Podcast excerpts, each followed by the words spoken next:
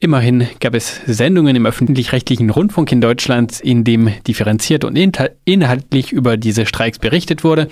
Dennoch laufen in Deutschland weiterhin viele Berichte und Kommentare zu den Streiks in Frankreich nach dem üblichen Motto, sprich, da will Präsident Macron gute und notwendige Reformen machen und Privilegien abschaffen, aber die Franzosen protestieren und blockieren einfach gerne. So sind sie halt. Sie sind ja eh im internationalen Vergleich so privilegiert und ganz vorne dabei bei dem Streik sind die Privilegien privilegiertesten unter ihnen. Um gegen diese oberflächliche und gleichzeitig tendenziöse Art der Berichterstattung anzukämpfen, will ich euch möglichst kurz und verständlich die inhaltlichen Eckpunkte dieser Reform und die wesentlichen Änderungen des französischen Rentensystems vorstellen. Denn am vergangenen Mittwoch hat die Regierung ihre tatsächlichen Reformpläne bekannt gegeben, während seit Monaten lediglich die Empfehlungen eines Regierungsberichts kursierten.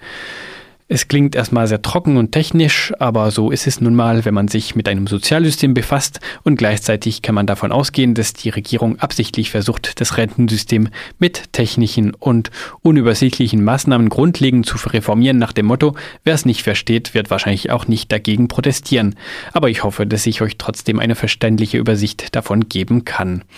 Ich will euch zunächst erklären, wie das aktuelle französische Rentensystem grob funktioniert. Keine Angst, das ist noch am einfachsten Kosten.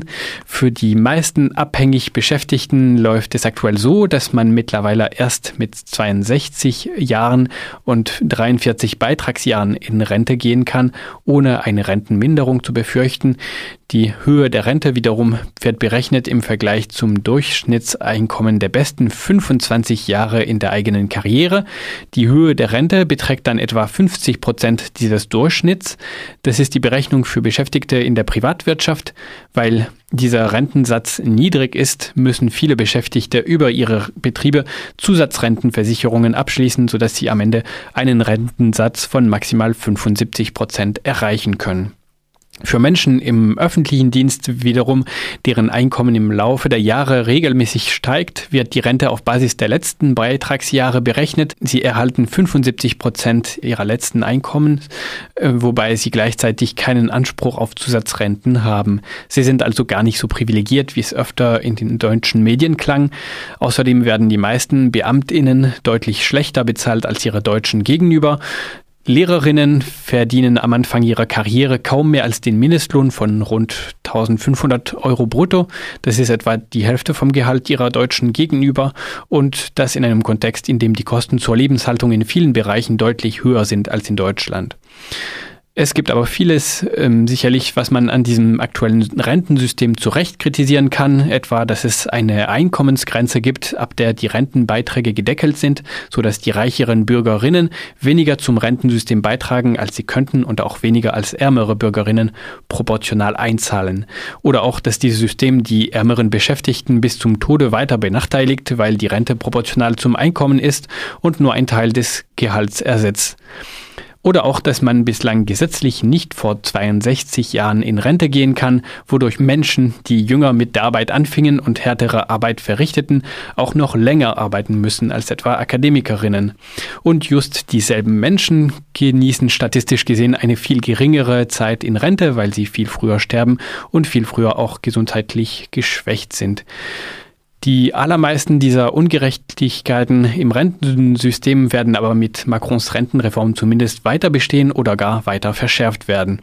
Trotz aller schönen Worte der Regierung zählt Macrons Reform vor allem auf eines, die Ausgaben für das Rentensystem zu deckeln und auch künftige Kürzungen im Rentensystem zu erleichtern. Und damit kommen wir also endlich zur Reform, die die Regierung vorschlägt. Die zentrale Änderung ist, dass die Regierung die Rente nicht länger prozentual auf Basis der besten Einkommensjahre berechnen will, sondern auf der Basis von Rentenpunkten. Für bestimmte Rentenbeiträge erhält man eine bestimmte Anzahl an Rentenpunkten. Beim Renteneintritt werden diese Punkte in einem festgelegten Geldwert umgerechnet.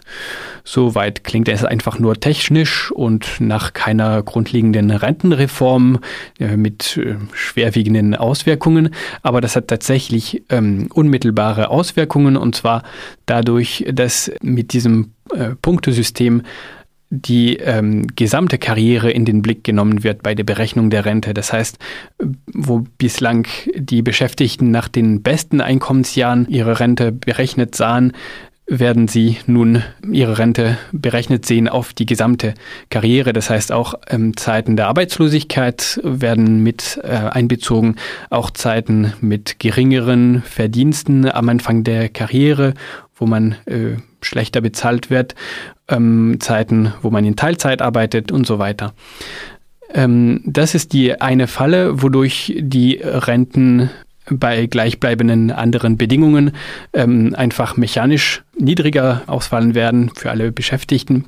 Gleichzeitig birgt es noch andere Fallen. Eine ganz grundlegende Falle ist, äh, dass es nun nicht mehr ganz vorhersehbar ist, wie viel Rente man äh, im Alter bekommt, wo das aktuell einfach auf den Prozentsatz der besten Einkommensjahren berechnet wurde, wird das einfach mit Punkten ersetzt, wo es leicht ist für die Regierung oder künftige Regierungen an dem Wert dieser Punkte zu feilen. Das heißt, entweder an der Schraube zu drehen, wie viele Beiträge man äh, zahlen muss, um Rentenpunkte zu erhalten, oder andersrum, wie viel Pension man bekommt durch einen Punkt, also wie viel ähm, Geld wert ist ein Rentenpunkt.